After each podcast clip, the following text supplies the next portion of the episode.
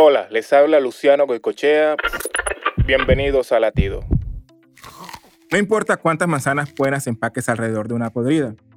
No puedes hacer que la podrida sea buena, pero con seguridad arruinarás las manzanas buenas. Lo mismo sucede con las relaciones entre personas. Una mala amistad es suficiente para alejar a una persona de Dios.